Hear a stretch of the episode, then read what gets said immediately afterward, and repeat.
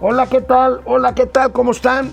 Bienvenidos a Momento Financiero, hoy que es miércoles de mitad de semana, miércoles 10 de marzo de 2021. Bueno, pues sucedió lo que tenía que suceder, ya está publicada en el diario oficial de la Federación, por lo tanto ya está promulgada la nueva ley eléctrica. Ahí se vienen, ahí se vienen las estampidas de amparos y los costos jurídicos. Y bueno, aprovechando esta noticia, pues vamos a comentar, vamos a comentar aquí con Mauricio Flores Arellano. ¿Por qué? Pues porque los gastos de jubilaciones de CFE, de la Comisión Federal de Electricidad, se triplican, se triplican por voluntad del señor Manuel Bartlett Díaz. Eh, de esto y muchas cosas más, también eh, tendremos este, el pronóstico de crecimiento, lo aumenta el secretario de Hacienda lo va a aumentar, anuncian que van a aumentar el pronóstico de crecimiento para un rango entre 5 y 5.5% para este año de 2021. Empezamos Momento Financiero, Economía, Negocio y Finanzas para que todo el mundo les entendamos. Esto es Momento Financiero. El espacio en el que todos podemos hablar. Balanza comercial. Inflación. Evaluación. Tasas de interés. Momento Financiero. El análisis económico más claro. Objetivo y divertido de Internet. Sin tanto choro. Sí. Y como les gusta. Peladito y a la boca. Órale. Vamos, réjete bien. Momento Financiero. Bueno, pues eh, así es. Ayer se aprobó. Bueno, ya se había aprobado. Ayer se publica en el Diario Oficial de la Federación, en su, en su edición vespertina, la ley, la ley eléctrica. Ya la hemos analizado mucho, pero le pregunto a mi amigo Mauricio Flores Arellano, buenos días Mauricio, ¿qué tienes que comentar sobre esto que ya es ley? Que no hay nada nuevo bajo el sol, es un diálogo de sordos. Esto va a armarse, como tú decías, se va a venir en tinieblas una serie de, este, de amparos, va una serie de eventos jurídicos muy complicados. Pero ¿sabes qué? Como todo mundo se dedicó a mentarse la madre mutuamente, se olvidaron espacios bien importantes que realmente el doctor Bartlett, el doctor Bartlett sí diagnosticó correctamente la enfermedad. A el ver, problema, a ver, a ver, a ver, a ver. El problema de, de la CFE es que hoy no tenemos reserva eléctrica, manito. Hoy nada más tenemos de reserva el 8% en relación al consumo. Un óptimo es tener el 15%, porque ya cuando andas arriba del menos del 10%, cualquier apagón y pasa lo que pasó. Ahora, ahora bien, esto que me Pasa dices lo que, que el pasó, ¿no diagnóstico del doctor Bartlett es correcto. Es correcto, necesitas más generación. esto- y necesitas más generación. Ah, y entonces vamos a quemar Y- combustible y para generar y más. necesitas más transmisión. Pero a ver, no podías generar más si- sin Ah, es necesidad. que, es que una cosa es el de- diagnostico y otra es la Ah, medicina. bueno, ah, no. Usted no sabe no, de no, pero medicina. no confundas al A ver, auditorio, no, no, no, tú no te confundas. El auditorio es inteligente. Caray, muchas gracias. Eso No. tienes razón de que el auditorio es inteligente. Sí, pero- claro. Pero es que, mira, una cosa es el diagnóstico y otra es la medicina.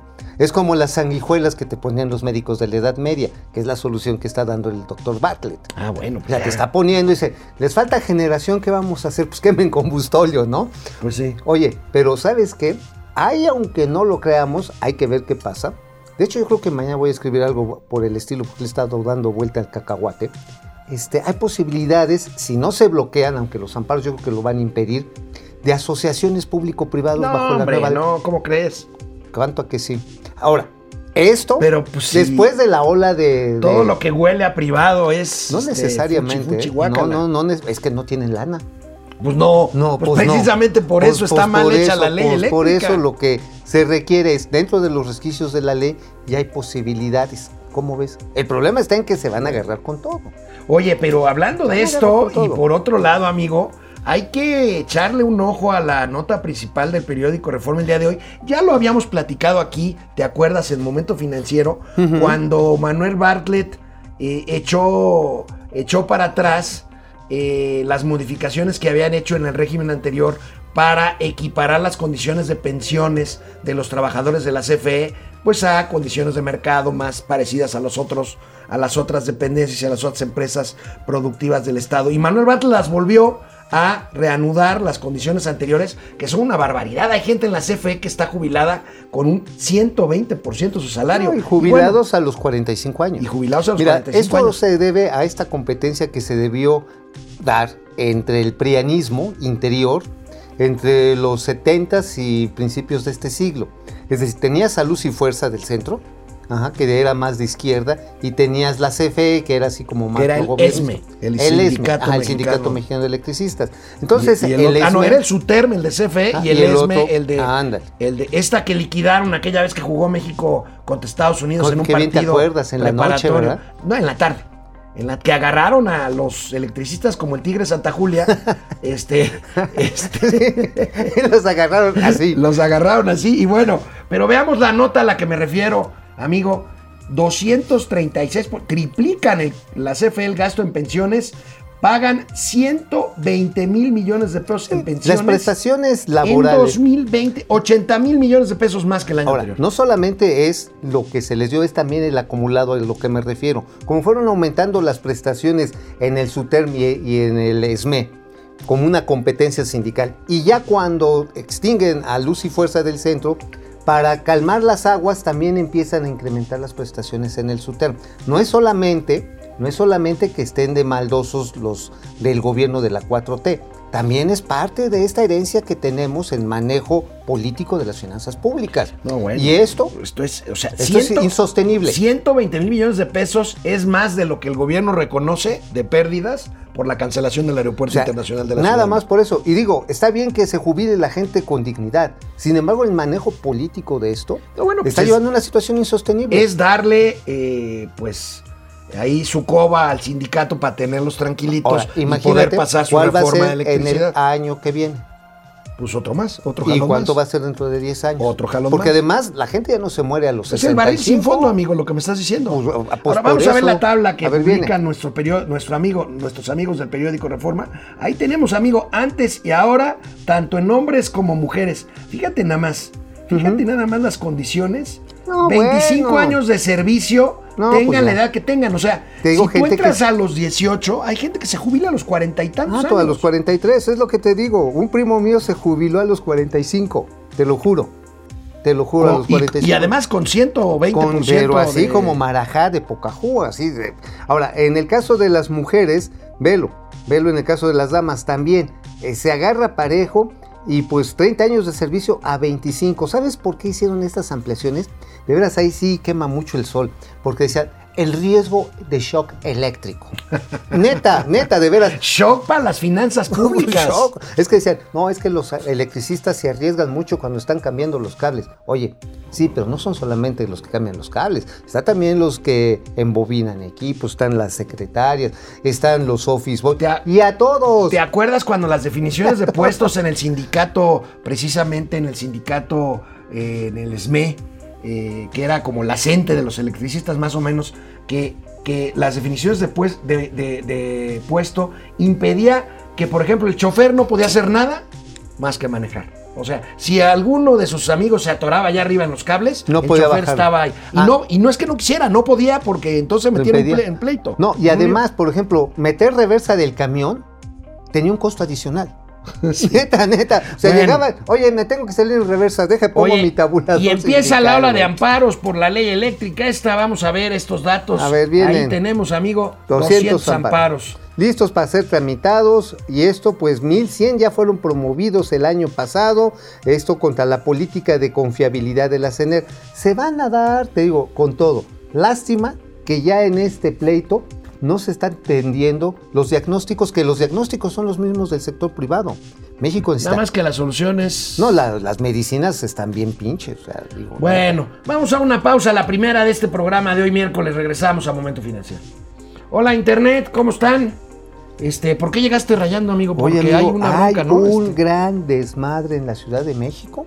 Este, los transportistas del sistema público, los peceros, camiones, autobuses, están cerrando, han cerrado más bien, alrededor de ocho puntos estratégicos de la Ciudad de México, han creado un gran caos, este, piden un aumento de tarifa de dos pesos, rompieron a- por el incremento en la gasolina. En la gasolina, lo en que el decíamos y ayer. en el gas. Y en el gas, que hay- hay muchos peceros, bueno, peceros, para los que no sepan, los microbuses. Los microbuses. es que antes este, cobraban un peso. Ah, ¿te eh, por eso se llaman peceros cuando empezaron Ajá, las peso. rutas. Este, y el- hay muchas unidades de estas grandotas que, ¿cómo decía un amigo mío de provincia? Los. Este, un- las combis grandotas. Las combis grandotas. Las, Las- combis grandotas. las macrocombis. Usan, usan, este, usan gas. gas y ha subido y están pidiendo dos pesos. Rompieron anoche las negociaciones con el gobierno de la Ciudad de México porque el gobierno le decía, oigan, si van a subir el costo, pues mejoren sus unidades. Porque si hay unas combis, como les dicen, las Combis grandotas. grandotas, que están para el perro. Sí, sí, sí. Ah, Bueno, no, son chatarras rodantes. Alejandro Méndez desde Alejandro, Querétaro. ¿cómo estás? Carlos Santoyo Jerez, presente. Depredador Mercenario. Buenos días, Depre. ¿Qué onda? Eh, aun cuando podría estar durmiendo otro un rato, pues, bueno, pues, pues vete a dormir, No, Depre. no, está bien que se despierte para ilustrar. Ahorita con el alza de los precios del petróleo, ¿hasta dónde podría llegar el subsidio que hace el gobierno en la gasolina sin que afecte más a las vigilancias, pu- a las finanzas públicas? Pues este. ¿Hasta donde aguante el IEPS? hasta donde aguante el IEPS, o más bien hasta donde aguante el subsidio. ¿eh? Y ahorita, ojo, la deuda pública ha aumentado en este gobierno 4.5 puntos del Producto Interno Bruto. Pero no nos hemos endeudado, dicen. Ah, pues Francisco. Guerra, excelente día, chavales. Ahora sí que andamos fritos por donde le busquemos. La peor inflación en 21 años y los muertos por la pandemia siguen en ascenso. Sin importar nada, ahora sí ya no sé qué nos va a pasar. A parar. Ah, es una situación complicada. complicada, muy Oye, pues complicada. sabes qué, es igualito que como con Luis Echeverría, ¿no? Pero con Luis Echeverría no había muertos. Bueno, Sí, bueno, sí había, sí había, pero no, pero no, se tampoco. morían No, 200 mil por una epidemia. Ah, bueno, no por eso, se morían por hambre, que era otra cosa. Había un montón de casos de desnutrición Bueno, y de vacunas mal aplicadas. Ah, también aquí están poniendo mal las vacunas. pues a ver, ahorita vamos a hablar de las vacunas. Regresamos a la tele ahorita. Vamos ahorita para nos allá. vemos. Y hablando de la Comisión Federal de Electricidad y del señor Manuel Bartlett, ¿de qué escribiste hoy, mi querido Mauricio Flores Arellano? Su columna Gente detrás del dinero, página 17 a veces, a veces página 18, a veces página 16. A veces en la periódico La Razón. 45, o sea, la que no viene. Venga. Bueno, es el caso de también de la Comisión Federal de Electricidad, Telecom. ¿Te acuerdas que dijeron, vamos a hacer... Telecom es telecomunicaciones, lo, lo que eran los telégrafos. Sí, pues CFE Telecom. Oye, que por cierto, antier, el presidente diciendo, va, hay que enviar un telégrafo. Señor Un presidente, un Oiga, telegrama. Oye, ¿no, telegrama. ¿no sería más fácil un WhatsApp? ¿No sería más fácil un WhatsApp? Sí, sí, sí. Híjole, sí, ahora sí, como diría la canción, atrapado en los 70 Bueno. pero del siglo XIX. No, porque mira, la historia avanza sobre hombros de gigantes, y en este caso Ah. de Enrique Peña Bebé. Sí, ¿Qué pasó porque a él? La CFE Telecom le debe su avance, entre comillas, a lo que hizo Enrique Peña Nieto en la reforma de telecomunicaciones. Pero ¿a qué te refieres con que le debe? A ver, CFE Telecom es una entelequia, no existe. O sea, tiene un presupuesto creo que de 400 millones de pesos que apenas sirve para el papel del baño y algunas otras minucias. Realmente el avance de la cobertura se está debiendo sobre una empresa que se desarrolló en el gobierno de Enrique Peña Nieto, que se llama Altan. Altan agarró la banda de 700 megahercios que dejaron las televisoras que fueron a televisión digital y con el apoyo del Estado se formó esta empresa privada que ya usufructa esta banda. Ahí es donde está corriendo y ya llevan el 74% de cobertura del territorio nacional y van que chutan para el 92. Y, y sobre esa banda es donde quieren correr el nuevo internet de, de la 4T o No, ahorita están los privados, ¿no? El internet de 4T todavía no hay. No, no, está Movistar, está Telcel, está AT&T. Hay otros, eh, es más, hay otros que les llaman over the tops, OTTs, OTTs. que están ahí corriendo a todo lo que dan. Este, incluso, ¿sabes cuál está corriendo bien chido ahí? La de Easy, La de Easy, la de el- Easy. la cablera de Televisa. la de Televisa, ahí está corriendo su que servicio. dirige Salvi Folch. Ajá, sí, llevan nada más en tres meses 75 mil clientes, ¿eh? Ah. Ajá. Ahora, ¿por qué lo desarrollaron así? Porque la CFE Telecom no tiene lana. Ahora, tienen un pequeño problema. Para llegar gratis van a tenerlo que hacer con señales satelitales, que cuestan una lana, subsidiado. El asunto está en que la tecnología satelital pues no está tan desarrollada, va a llegar así a un centro comunitario, a una placita, vas a tener que llegar con tu teléfono y conectarte, ahí a recibir internet de datos, a vida comunitaria, porque Oye. pues este, pues sí, Entonces, eso se le, de- le debe la CFE esto a, Enrique Peña Peña Nieto. Por eso te digo, la historia avanza de Bueno, en ¡Ay, concordancia, en concordancia con otras previsiones, incluida la del Banco de México que aquí dimos a conocer, la Secretaría de Hacienda y Crédito Público ampliará su expectativa de crecimiento, seguramente lo anunciará mañana o pasado en la Convención Nacional Bancaria. para 5, entre 5 y 5.5%. Hacienda traía, amigo, 4.6% de proyección de crecimiento Yo me sigo para este año. de dónde se lo están fíjate, sacando. No, mira, Gabriel Llorio dice, si fuera el puro rebote estadístico que dicen los de momento financiero, ándale. andaríamos como en 3.5% que coincide con nuestros pronósticos. sí, exactamente. Pero ya llegaron las vacunas y no entiendo por qué la Secretaría de Hacienda, amigo, sigue diciendo y afirmando que de aquí a julio, agosto van a estar vacunados 80 millones de mexicanos. No hay manera, perdónenme, no es que yo sea un agorero del desastre, un aguafiestas, no dan Pájaro las del mal matemáticas. agüero. No dan Maldito las prianista. No dan las la aritmética, no dan la aritmética. Pájaro de, de- bueno, iba A a, ver, decir tú otras dime. cosas. Eres, eres ahora sí que un cuervo de tempestades. en vez de cuervo de la nación. Oye, es que, mira, yo estoy de acuerdo contigo. Los de las vacunas no le veo patas. Aunque, por ejemplo, ayer Mar- a Marta Bárcenas, la subsecretaria de Asuntos eh, Regionales para América del Norte, La encargada de las vacunas, la que le hace la chamba a Marcelo. Ajá, Bueno, la chamba de. Sí, de ir a comprarlas, de- conseguir, de negociarlas. Pues aseguraba con Joaquín López Doriga que ya están 250 millones de vacunas pactadas. Que ya están Apartadas, dijo. Apartadas. Válgame Dios. Apartadas, que O ya están los ¿Sabes de qué me acordé? ¿Qué? De, ¿Te acuerdas cuando llegabas al estadio y, y había mecates apartando este lugares? sí. Así me. Dice que contractualmente no conocemos los contratos para saber si efectivamente se van a ir pagando conforme vayan llegando. Ahora, en el mundo hay una alta demanda de vacunas, pero altísima. Sí, bueno. O sea, eso es cierto. Ahora, pongamos que sí llegan. La manera en que las están aplicando, en Oaxaca, eh, la primera plana del periódico El Universal retrata el desastre. En Oaxaca, personas formadas 24 horas, viejitas. Mi madre santa que tanto quiero, este, pues están esperando a ver si se la van a colocar en su casa porque es una señora de 94 años. Bendito Dios. Ajá, pero pues los cuervos de la, perdón, los siervos de la nación dijeron, sí, ahorita vamos. Oye, amigo, pues este, la Secretaría de Hacienda está apostándole a las vacunas para que podamos crecer Hijo. bastante más. Yo lo veo complicado, pero veamos esta caricatura. ¿Cómo te cae Paco Calderón, el Ah, caricaturista de. Reforma? Es muy bueno. Ve, dice. Vamos a crecer en forma de palomita. Y ve, la palomita, pero las de maíz. Está buenísima, ¿no? y echa bolas, ¿no? Además, pues sí, crecer en forma de palomita, porque además, fíjate, motores internos no hay. Se está apostando también Y a- mucho. lo de la ley eléctrica también este, influye ahorita, se está ¿no? apostando mucho a que los Estados Unidos nos van a sacar de la barranca. O sea, el presidente de México se llama Joe Biden. Porque Estados Unidos va a crecer, según las estimaciones más conservadoras, 6, 6,5%. Les decía la otra vez, hay economistas, amigos míos, que dicen que en una de Estados Unidos se dispara hasta el 8%. Por supuesto, esto nos jalaría. Yo sigo pensando que no es suficiente y menos Ahora. con señales como la de la nueva ley eléctrica nada que más. ya está pro- promulgada. Digo, esa es una. Pero el tema sindical, amigo, este es cañón. A ver, van a regresar a América muchas empresas. Muchas empresas que estaban en China, estadounidenses.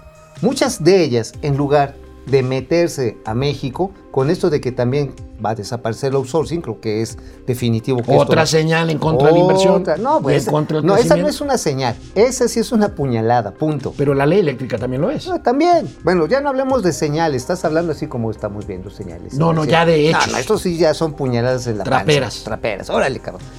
Esas, pues simple y sencillamente van a hacer que piensen muchos empresarios. Oye, pues mejor invierto en unos robots. No me hacen tantos panchos y me instalo en Canadá. O a lo mejor me instalo, si necesito procesos manuales, pues me instalo en, en, este, en Guatemala, en Honduras. Oye, amigo, pero mientras ¿No? hablamos de certeza de inversión y de oportunidades de inversión, ¿sabes quién está muy optimista? El señor secretario de Turismo, ah, Tarruco. Miguel Torruco. A ver qué dice Miguel. Pues dice todavía que hay interés en invertir en el sector turismo. ¿Tú crees que lo haya? Mira, una cosa es como inversión inmobiliaria, que yo creo que quien tiene lana ahorita encuentra precios magníficos. Quien en inversión lana. inmobiliaria, aunque Ajá. tengan vocación turística, pero de Sí, la que sí. sea, tú y yo, si tuviéramos lana, pues compraríamos una casita No, ahorita a buen precio. no estu- no estuviéramos aquí. pues no estaríamos aquí trabajando. Pero bueno, vamos a ver esta, A ver, esta viene. nota del economista. Ahí tenemos, amigo, IP Turística, o sea, Iniciativa Privada Turística, mantiene interés por invertir 206.820 millones en 595 proyectos turísticos, dice Miguel Torruco. Eh, ¿Crees que es realista esto? Mira, hay proyectos que pueden ser muy interesantes, pero otros se van a tener que reconfigurar. A ver, ahí te va lo que le llaman eh, Punta Mita. Tú sí conoces la Punta. Pun- no, no, no. Punta Mita es un lugar preciosísimo. Ajá, sí, sí, lo conozco. En el norte de Puerto Vallarta y de Nuevo Vallarta, Ajá. colindando con Nayarit, En una pe- peninsulita que es Punta Mita, justamente. Ajá, sí, sí, es conoces la. Punta entonces. Conozco Punta Mita. Ajá, amigo. ahí está, de la mitad para la punta si la conoces. Bueno, la cuestión está en que destinos como esos, que son de alto plusvalor, o sea, son casotas, son hotelotes, pero también van a configurarse. Los turistas están viajando menos y están viajando a lugares que les den seguridad. ¿Por qué crees que no se ha reactivado la industria de los cruceros? Porque a pesar de lo glamoroso que puede ser un crucero, pues vas en un barco con 10.000 gentes y te estás arriesgando o temes que te quedes varado en el mar. Aguas, ¿eh?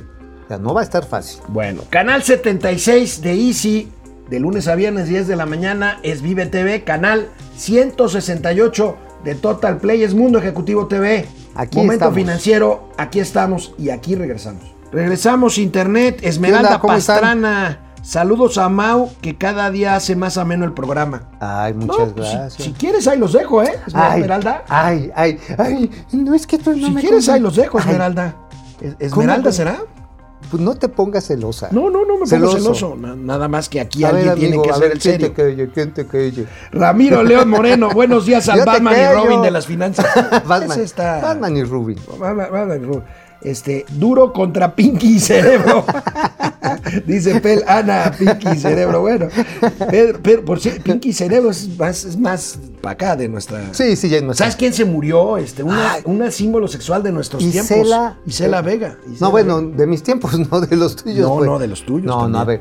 ver. eh, su película esta. Sus películas eran ¿Cuáles, de finales de los 70 salían las películas de las ficheras. Las ficheras. Pues yo estaba en la secundaria, sí, ya, ya tenía Pues, duda.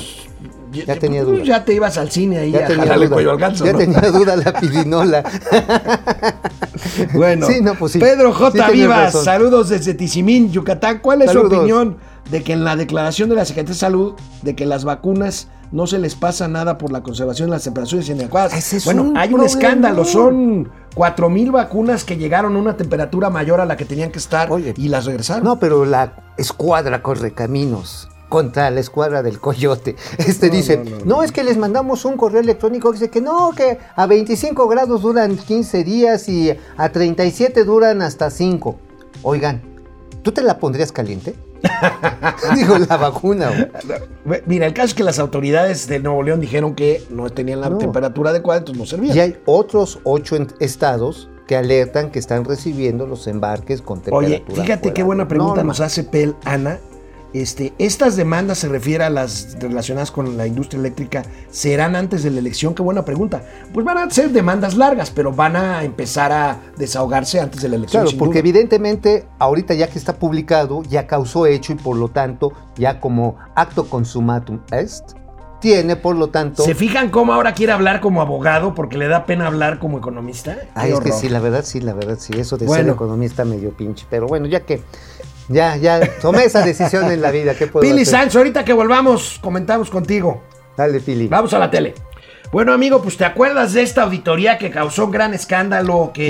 ¿La Vega? No, la Auditoría Superior de la Federación Ah. dijo que el cierre del aeropuerto de Texcoco había costado 310 mil millones de pesos, Sí. ¿no? No, decía por Isela Vega que primero hay que reconocerle un homenaje a Un una gran actriz. A una gran actriz, eh, símbolo del cine de las ficheras de los 70 murió, murió ayer a la edad de 90 y... No, bueno. No, sí, o- no somos más de un- 81 años. Más, bueno, más de Pero 80 oye, años. este, alguna vez en una entrevista le- de que le hacía Elenita, Elenita Poniatowska a la señora Isela Vega, esto tiene que ver con lo del auditor, ¿eh? Le decía, oiga, usted puede salir a la calle sin problema porque pues la gente no la va a reconocer vestida, usted solamente la conocen desnuda. y, y que le responde doña Isela, ay, qué pregunta tan mamuca.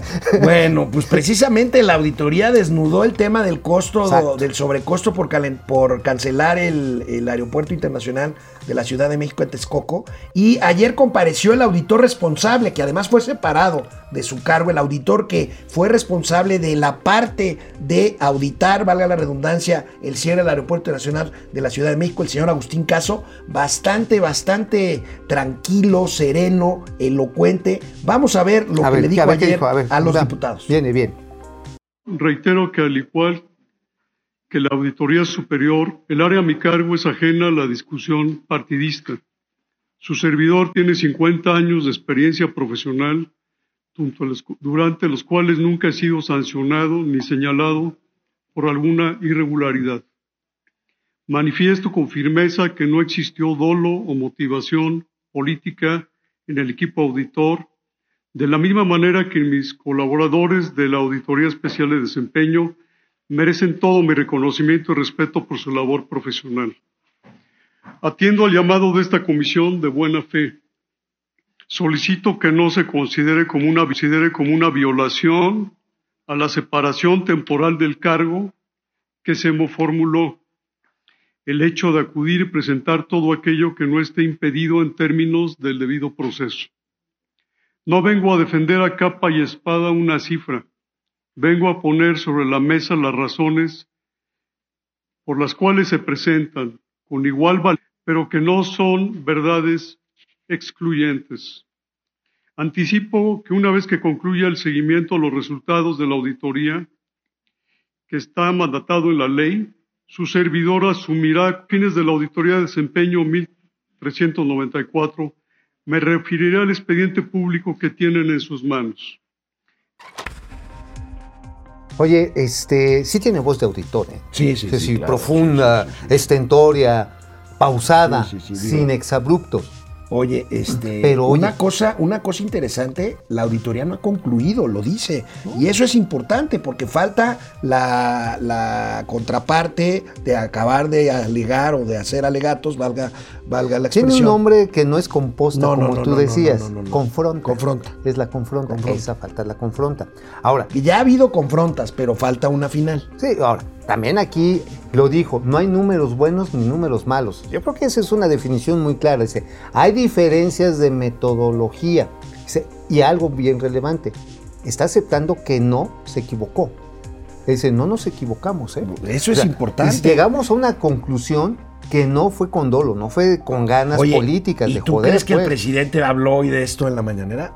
No.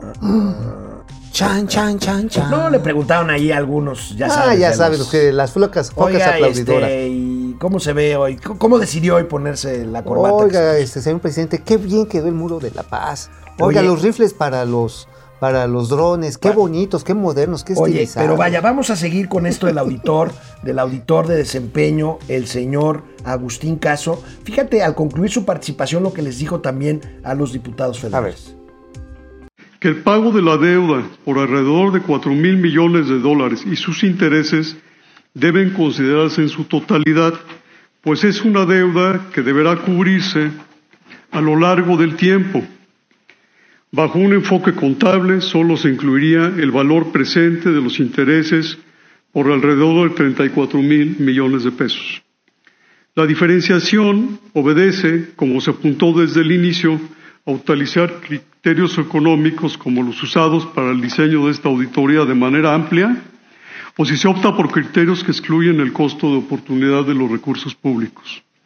Por otra parte, sabemos que el grupo aeroportuario fue notificado el 4 de marzo con las debidas formalidades, de manera que ya corren los tiempos y los procedimientos establecidos en la ley para que ellos realicen las manifestaciones correspondientes conforme lo refieren las láminas 11 y 12. Oye, ¿ya chisparon al responsable del grupo aeroportuario de la Ciudad de México, el señor Gerardo Ferrando? Así lo sacaron como sacan a los maridos en ¿Para la mañana. protegerlo o para...? Pues yo creo que para diluir las Ahora, responsabilidades. aquí ¿eh? está, aquí está muy claro el meollo del asunto, amigo. Claro, hay la que, deuda. Hay que considerar valor presente, valor futuro y la deuda ahí está. Incluso no tenemos aquí, no, no lo pusimos en el corte, pero sí debo decirlo. El auditor calculó, calculó que pasarían 26 años antes de finiquitar la eh, cancelación o la liquidación Oye, de todo lo que implica el aeropuerto internacional. Ese cálculo de debías de poner en la pantalla para que lo pudiéramos ver. ¿Cuál? Este, el cálculo. el de la deuda, son Estoy hablando en serio. Yo también. Nada más que tú te pones de echador y yo qué culpa tengo. Miren, el tema está en que lo dice la propia auditoría. La auditoría dice, señores, lo que necesitan es tomar decisiones sobre esta deuda. Si dejan, es como la tarjeta de crédito, mano. O sea, tú agarras y te endeudas 100 mil baros. Si lo dejas pagar con el mínimo, te sale como al triple, ¿sí o no? Si adelantas el pago, te sale el Sin, financiamiento sin volverla a usar. sin volverlo a usar, te vuelve, te lo resuelves. Sin embargo, este, pues si no se están haciendo los pagos, obviamente que este dinero se sigue adeudando y se va a tener que pagar. Y eso es lo que tú dices, amigo, es el me caigo del asunto, es el meollo en el que llegamos finalmente a la conclusión, en el que son 162 mil millones de pesos entre principal más los intereses sobre el tiempo. Este dato no les gustó en la Secretaría de Hacienda. Ah, Bueno, a, Hacienda y al presidente no le gustó el dato de 300 mil millones. Tú estás hablando de la mitad, pero yo creo que si hacemos un cálculo así actuarial o financiero, pues yo creo que nos podemos estar acercando a la cifra. ¿no? Es más, yo diría que ahora sí, de la mitad para atrás es un escándalo y de la mitad para arriba es un dolor. O sea, la verdad que sí, amigo. O sea, sean 162 mil Ah, bueno, millones de sean los 100 mil que dijo el presidente. No, hombre, es un, dineral. A ver, son hospitales, Oye, son vacunas, y equipo falta, médico. Y faltan 150 mil millones que van a costar las barbaridades que hizo Manuel Bartlett con el tema de los gasoductos. Ojo. Ajá, ¿eh? Además, ya lo dijo la auditoría. Ya ¿no? lo dijo la auditoría también, esa es otra parte de la auditoría. 150 mil millones de pesos le va a costar al Estado mexicano arreglar el desorden que hizo Manuel Bartlett con cancelar contratos que tienen que ver con los gasoductos. Sí, finalmente se renegociaron, pero le salieron más caro al gobierno porque el señor Manuel Barney no entendió lo que es valor presente de una inversión a plazo, a largo plazo. Dijo, no, nosotros vamos a pagar. Oye, amigo, una buena noticia, una buena noticia rápidamente. En Ey. Toluca inició un programa piloto para vacunar personas con la participación de la iniciativa privada. Resulta que eh, pues el señor Díaz, Díez Morodo, Valentín Díez este, Morodo. Valentín Díez Morodo, eh, eh, tiene como objetivo y el CCE aplicar 5 mil vacunas diarias en el estadio Nemesio 10, el estadio donde juegan Los los, Diablos. Rojos de Toluca. Ya empezaron y bueno, ahorita que regresemos del corte, A vamos la a ver qué dice el presidente de la República porque sigue insistiendo en acaparamiento de. Perra brava, perra brava, perra brava. Es la porra del Toluca, güey. La ¿no? perra brava, pues quítate entonces la. No, yo traigo aquí un avioncito. No, la camisa, pues son los que están sin. Ah, sin sí, pues ahorita, ¿no? pero es que este, no traigo brasier hoy. Entonces sí se va a ver medio feo. Bueno, canal 76 de Easy, canal 168, momento financiero de Total Play, momento financiero, economía, negocio y finanzas para que todo el mundo Hasta Manuel Bartlett. le entienda. A ver, vamos con Pili Sainz. Pili, Miércoles, obliguito de semana. Seguimos vivos a pesar de la pandemia y eso es de celebrar todos los días. Hoy escuché por 10 minutos la mañanera, no pude más. Y Jesús. solo habla sobre moral y valores. Me suena más como religión que parece misa de 7. Híjole, pues Sí, pues sí, pues sí. Mike White, saludos desde el Estado de México. Jacob Frías, buenos días, queridos Alex y Teo Mau. ¿Cómo están? O Caguamón y el hombre pomo. Caguamón y el hombre pomo. Ca- Caguamón y el hombre pomo. Está bien. Guillermo Sánchez Mendoza, Dulce Ojeda Castro. ¿Cómo estás, Dulce? Gracias, Dulce, lista para aprender. Gracias. Eh, Gracias, Francisco gracias. García. Buen día, ya comienzan las reuniones en Estados Unidos y la Unión Europea para ver las acciones que se van a tomar por la reforma regresiva de AMLO. Sí, claro. ¿Te refieres a la Tienes toda reforma la eléctrica? Tienes toda la razón. Sí, no, mira, desde las empresas que exportan a México combustibles fósiles, también las empresas que venden equipamiento y las que invirtieron en equipamiento eléctrico, las proveedoras de energía. Híjoles, se va a poner rudísimo. Lástima. Lástima porque sí había resquicios en la, en la legislación que si se hubieran conversado sin los aspavientos acelerados ideológicos de uno y del otro lado, de veras que hubiéramos llegado a un buen punto. Sí, sí. Servando González. Lástima. Servando, ¿cómo estás? Ma- Raimundo Velázquez Hidalgo, feliz ombligo de semana desde Zacatlán. Zacatlán, de las que- manzanas en la Sierra Norte de Puebla. Saludos. Ay, qué bonita es la Sierra Norte. Sí, Ah, es por ahí hay un paraje bien bonito para acampar, pero dicen que ya es peligroso acampar ahí. En Es este, que en qué lugar piedras no es encimadas. peligroso. ¿Qué, qué, qué no lugares no es peligroso para Sí. Luis Lástima. Torres, dúo intergaláctico de las finanzas. ¿Cómo calculan el nivel de endeudamiento con respecto al PIB? Pues ya anda sobre 55%. 5%. 5%. 55%, digo, son 4 puntos, adi- cuatro puntos y medio El puntos gobierno de Peña lo dejó en 45, 46% del PIB. Ahora, ciertamente el PIB se ha hecho más pequeñito, pero, Pero bueno. en, términos, en términos nominales también ha subido. que- que- Que se, de que se te subió, se te subió. No, no, man, pero si alguien de la 4T justifica, es que el PIB es más chiquito, pues también es Me das responsabilidad de la miedo 4T. con esa con esa no, explicación, no, no, también. tam- También es responsabilidad de la 4T. Pues sí, con eso de los chiquitos también es culpa de. Pues sí, es que, es que, a ver, ponen una serie de acciones que definen una regresión en la inversión y por lo tanto le pegan a la generación de riqueza, como la cancelación del aeropuerto, Constellation Brands, este, cancelación de metrobuses, este, complicaciones para la importación. Laura Ochoa, no cabe duda, viven en el pasado, ya avancen. ¿Quiénes? Regresamos a la tele. Nosotros. Bueno, amigo, y pues bueno, Ey. aplican estas vacunas o están aplicando estas vacunas con la ayuda de la iniciativa privada. Ojalá y se replique este modelo. Ahora, el tema es que no hay vacunas. Y el tema es que el presidente se está cubriendo nuevamente refiriéndose al acaparamiento de las vacunas. Oye, Caray, a ver, a ver, ¿lo ¿por qué tenemos? otros países sí lo tienen? A ver, vamos a ver. vamos a verlo. Ya no lo regañes, déjalo que sea. el seguir insistiendo en que no se acaparen las vacunas. Porque 10 países tienen el 80% de las vacunas. Y como 110 o 120 tenemos el 20%. Y hay 80 países que no tienen una sola dosis. Es una gran injusticia. Y vuelvo a decir con todo respeto, ¿y dónde está la ONU? Fue pura formalidad nada más nuestra resolución que se aprobó casi por unanimidad de que no iba a haber acaparamiento de vacunas. Fue nada más simulación. Miren. Oye, creo que sí se tomó en serio lo del hashtag de ayer que colocaron los AMLovers de AMLO líder mundial. Ya está regañando a la ONU. Pero ese hashtag, Hashtag. hashtag, Hashtag. ese hashtag, pues es este, de bots, es pagado. Pues este. sí, pero este líder mundial ya se la tomó en serio. Ahora, ya amigo, realmente es una injusticia. ¿Por qué otros países sí tienen, y como Chile? Pues porque las pagaron, ¿no? Asumo Digo, que tienes toda la razón. Así es. Bueno, Israel también las tiene.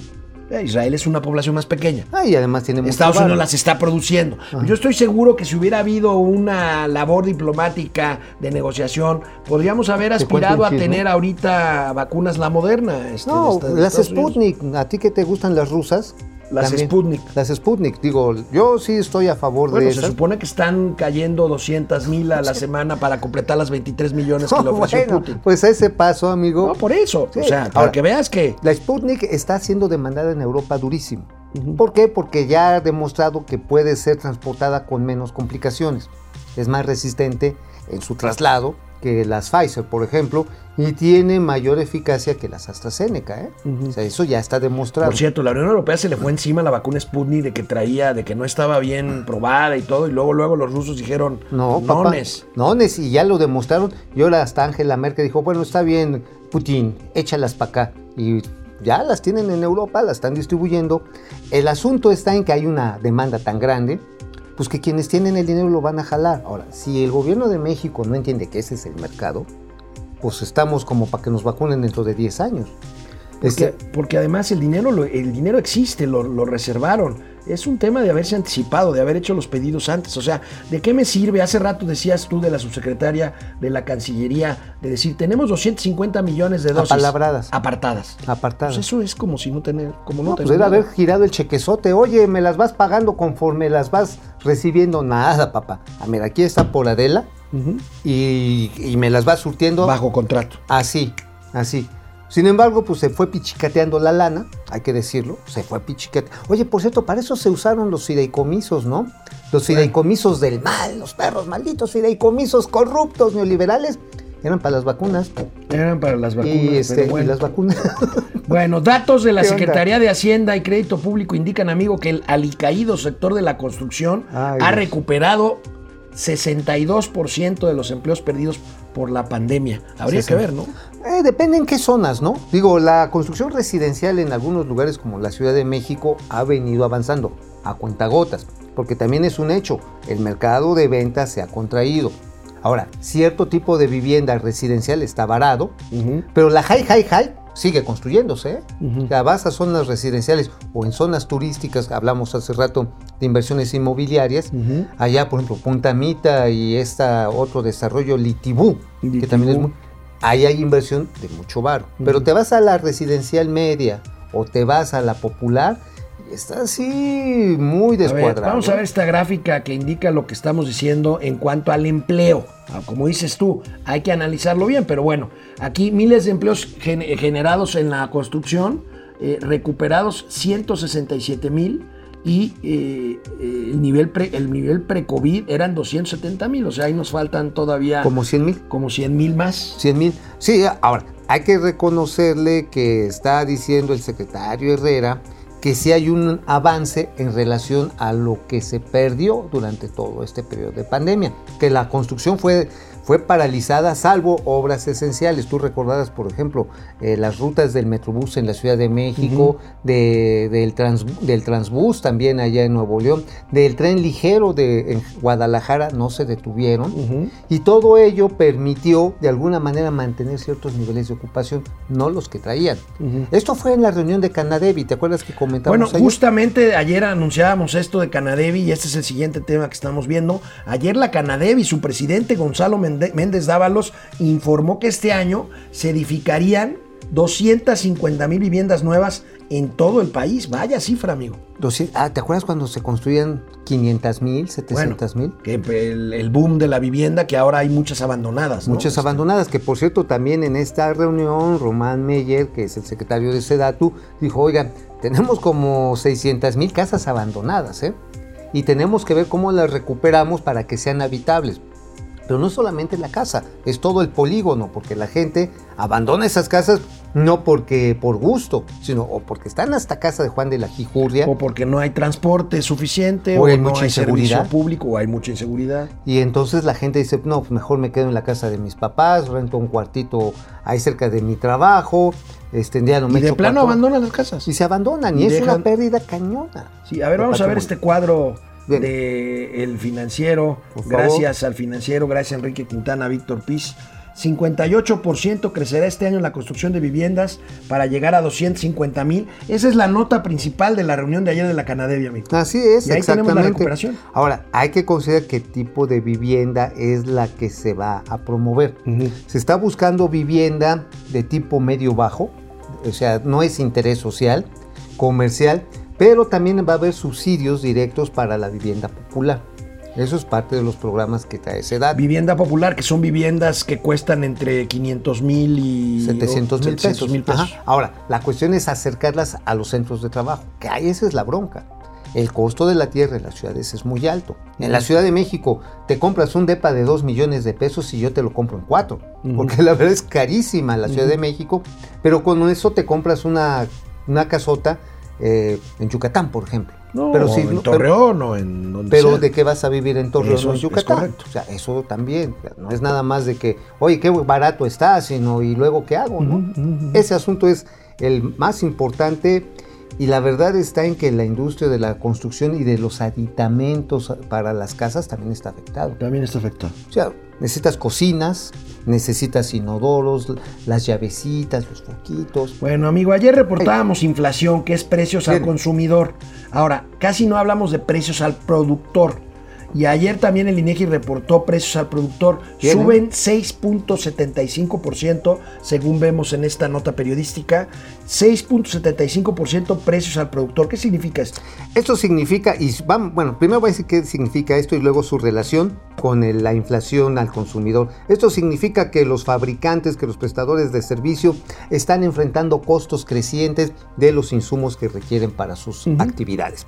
Y esto refiere que en el caso específico del consumo, es que no están trasladando esa alza de precios que tienen en su proceso de fabricación, no se lo están pasando al consumidor o se lo están pasando paulatinamente. Y esto, híjoles, está quemando el capital de las empresas. Bueno, pues ahí tenemos. Regresamos después de una pausa aquí a Momento Financiero. Volvemos. Regresamos aquí a Internet. Nos quedamos con Laura Ochoa. A ver, salúdame a Laurita. Saludos a Laurita Ochoa. Ari Loe. Ah, oye, Ari, de veras es de estos. Siempre, siempre, siempre. Lo mismo Juan Ramón No. José Manuel González, ¿Cómo tíos financieros. ¿Cómo está Eric? Rodríguez, presente desde Chihuahua. Chihuahua. César Augusto Minguet. Hola muchachos. Gracias. Ay, muchas gracias, digo, sí, ya. Son muchachochos. Isra- Israel Corralejo primero. Corralejo primero. Oye, Corralejo. No, dice, no, Corralejo y, y su comentario es primero. ¿Qué significa? Primero. ¿O será su segundo apellido? A lo mejor. Porque hay apellidos que son segundo, por ejemplo. Sí, ¿no? Gustavo, Gustavo López Marín, saludos equi- equipo galáctico, galáctico desde Puebla en home office. Eso, pues sí, cuidarse, David, si pueden David cuidarse, Hurtado, excelente miércoles, saludos a todos. Este, Oye. Francisco, mande. Con esto de la inflación no terminé de platicarlo ahorita en tele, pero por ejemplo, si te la empujan, la inflación del productor a la del consumidor, tendrías una situación embarazosa. Sí, sí, realmente. Es que imagínate, trasladas el 6.75 del productor a consumidor, Pues llegas a, inmediatamente a tasas de casi 10% de inflación al consumidor. O sea, sí te la empujan y te la empujan. David Hurtado, eh, eh, Francisco Ceguera, saludos desde Missouri. Fíjate. Missouri. Soy troquero y vivo en Tijuana. A ver, Eso, entonces, ¿qué saludos. estás haciendo en Missouri, mi querido Pues, pues es troquero, pues entonces Troquero. tiene que trasladar las mercancías de un punto Pues a sí, otro. pero ya puedes pasar de... ¿De qué?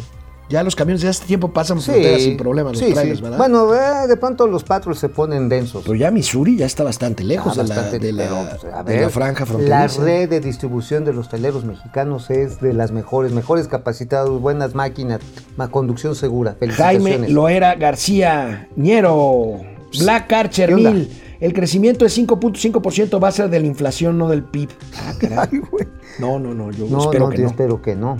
Oye, pero, ¿sabes qué? Sí, yo sigo viendo con demasiada eh, facilidad con que pueden hacer el ridículo, ¿eh? Sí. Ministerio Tierra, Pita- buen día, Pituque Petaca, ya nos fregaron. Guillermo, Guillermo Jiménez Rojas, buenos días, Chafi Kelly de las finanzas. No, no, no, no, no, no, no, desde Zamora, memes, Michoacán. Échense unos memes. Les por están favor. dando la vuelta al hámster, dice Jaime Lora. Eso, échenlo a andar. Pro Cutter. Hablen de los pros del oro y del petróleo. Sí, ahorita hablamos de eso. Sí, pero vamos a la tele ya. Fíjate, amigo, que Hey. ayer este, el senador Ricardo Monreal, que es muy vivo, eh, ahora con la discusión del tema de género, pues hizo pública una iniciativa para hacer ley. ¿Qué crees? El salario igualitario entre hombres y mujeres. Ya ves que aquí hemos hablado de la brecha salarial, Ajá, la diferencia entre lo que ganan los hombres y las mujeres Por para un mismo puesto, por el mismo trabajo, por un mismo puesto. Bueno, este, pues el presidente de la República habló, habló hoy de esto, pues claro. A ver, ¿qué dijo? Claro que estamos de acuerdo. Además, ya lo establece la ley. O sea, no puede haber discriminación para un cargo, no por ser mujer, tiene que ganar menos. Pero si se va a especificar en el Senado, o sea, se va a este, refrendar este derecho, estoy de acuerdo. Pues sí, ¿quién ni puede modo de estar? que no, ¿verdad? ¿A quién pudiera est- que le pongan un muro de la paz a los aumentos salariales No, por equidad? Imagínate, si ya de por sí. O que gasearan a esta propuesta del senador Monreal. Bueno, hablando de eso, de todavía hay ecos de la marcha, el presidente no dejó de referirse hoy al tema de la marcha feminista y de las consecuencias. A ver, Vamos a ver. bien.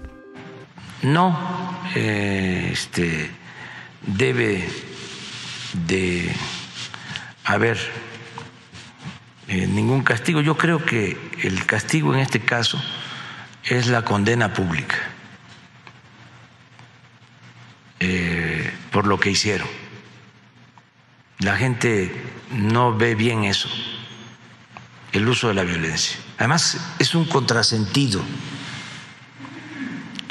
Eh, yo creo que la expresión más eh, burda y terrible del machismo es la violencia. El machismo es violencia.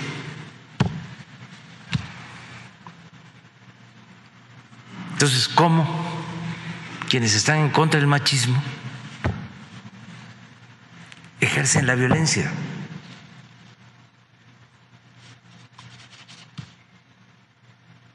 Entonces, como que hace falta más análisis, más reflexión, porque sí hay muchas eh, mujeres, ayer lo decía millones de mujeres, que eh, defienden eh, la causa de la igualdad y eso es mm, válido, es legal, es legítimo, es justo, pero hay mucha infiltración, mucha manipulación. No es empático.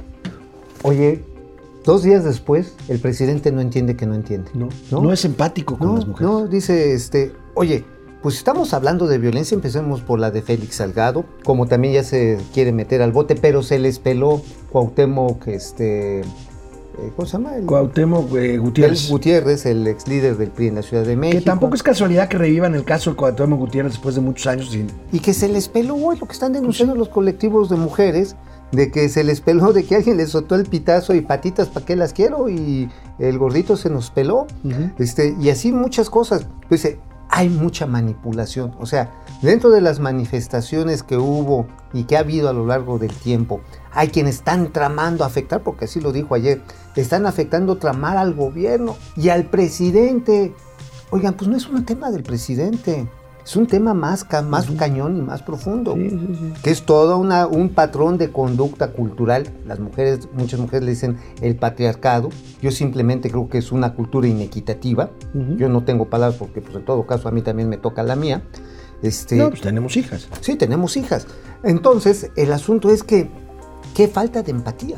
No, no, no. no, falta de que- empatía, este. Bueno, amigo, nos, nos piden ¿Qué? ¿Qué, que qué, comentemos este nuestro público de redes sociales el tema del petróleo, bueno, los precios del petróleo subiendo y el tema del oro. La gente se está refugiando en el oro, también está subiendo el oro. Sí, mira, este, hay unos que en el mercado de la Merced que antes No, te no. vendían unos verdes, pero ahorita ya son especie protegida. Ah, tú estás hablando del otro. Oro, oro, el Oro. oro. Ah, no, el oro. El metal dorado. Ah, no el oro. Ah, ok, sí, porque estas ya son especies protegidas. Cuando anden comprando uno, los van a meter al bote. Pero bueno, hablando del ¿Qué es oro, el oro, el oro, el oro. Ya, el que no el que hace, el que brilla, es la reserva natural de valor. Si, híjole, creo que no traemos la gráfica de cómo ha subido el centenario, ni tampoco... ¿En el- cuándo, cuánto del centenario ahorita? Como Uy, en 55 mil 55 pesos. ¿no? Ahora, es una inversión de largo plazo, no es especulativa. Si alguien compra oro, o tiene sus alhajitas de oro, o tiene por un lingote de oro, pues no se va a hacer así, ¡pum! Siempre son reservas de valor que suceden en momentos de recesión. Y, y cuando se sale de esos momentos de recesión, se estanca por tiempo. Es una muy buena inversión, pero es una inversión de larguísimo plazo. no es a- yo me acuerdo que la primera recomendación que me hicieron para comprar centenarios estaba en 10 mil pesos en 10 mil pesos. Después de 10 años, anda arriba de 55 mil. Es una gran fuente de reserva de valor. No es especulativo. Para especular con metales, híjoles, pues mejor especula con el fierro. Sí, es que de veras, es que de- ese es un metal industrial No, y con no, ese hay más. Ahí está, hay más trading. déjenlo, déjenlo, Oh, déjenlo. Hay, hay más trading. ¿Ustedes no le entienden qué es el trading? El trading es el comercio de valores. Ajá, y el de valores, pero en el día a día utilizas los precios spot y los precios futuros. O sea, mejor en vez de oro, pues agarra fierro. Ay, ay, Digo, si vas a invertir así en Oye, especulacha, fíjate que mejor. este, ya ves que está en proceso, este, un dato interesante, el proceso que se le sigue a Rosario Robles Ah. Berlanga, eh, la que fue secretaria de la SEDATU con, y de Desarrollo Social con, con Enrique Peña Nieto, Sí. y que ahora se está pues eh, eh, cobijando en el criterio de oportunidad, está buscando eso, y bueno, su abogado Sergio Ramírez adelantó y... Híjole, es muy raro para mí oír a un abogado adelantar este tipo de cosas. Va a imputar a personajes de gran nivel para que se acoja al criterio de oportunidad su cliente Rosario Robles Berlanga. A ver. Y pues para esto dice que irían o señalarían como presunto responsable ¿A Luis mayor Videgaray? de la estafa maestra al secretario, ex secretario de Hacienda, Luis Videgaray. Órale, o sea, ella se acoge al criterio de oportunidad Sí. y el exsecretario se lo Bueno, aclichica, ¿no? Pues este, tú dirás. Pues sí, ¿no? Yo creo que eso es lo que quieren. O sea, ya decirle, este señor me ordenó, me dijo, hazte millonario. Ahora, no no, no haber quiero, no quiero, Luis, no, No era su superior, millonario". ¿eh?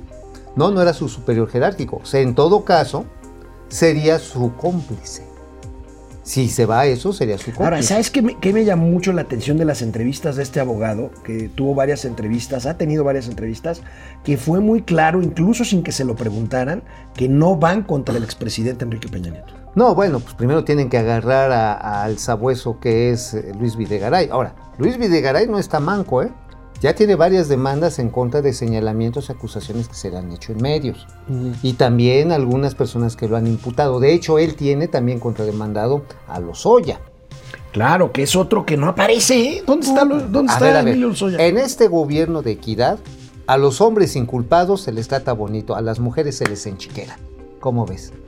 Pues bueno, Pues sí, ¿te, refieres a. Rosario Robles? Pues sí. Pero no, es un caso político, no, no creo que tenga que ver necesariamente con violencia de género No, procesal yo, creo que, política. yo creo que hay mucha venganza personal. Ah, no, bueno, pero es una venganza personal Eh, del la- presidente. la pareja del Padierna. presidente, del presidente y de la pareja Padierna Bejarano. Es Bejarano, pues se lo están Bejarano también, ¿no? Bueno, nos vemos mañana, ya jueves, aquí en Momento Financiero. Cuídense, usen cubrebocas. Lávense las manotas.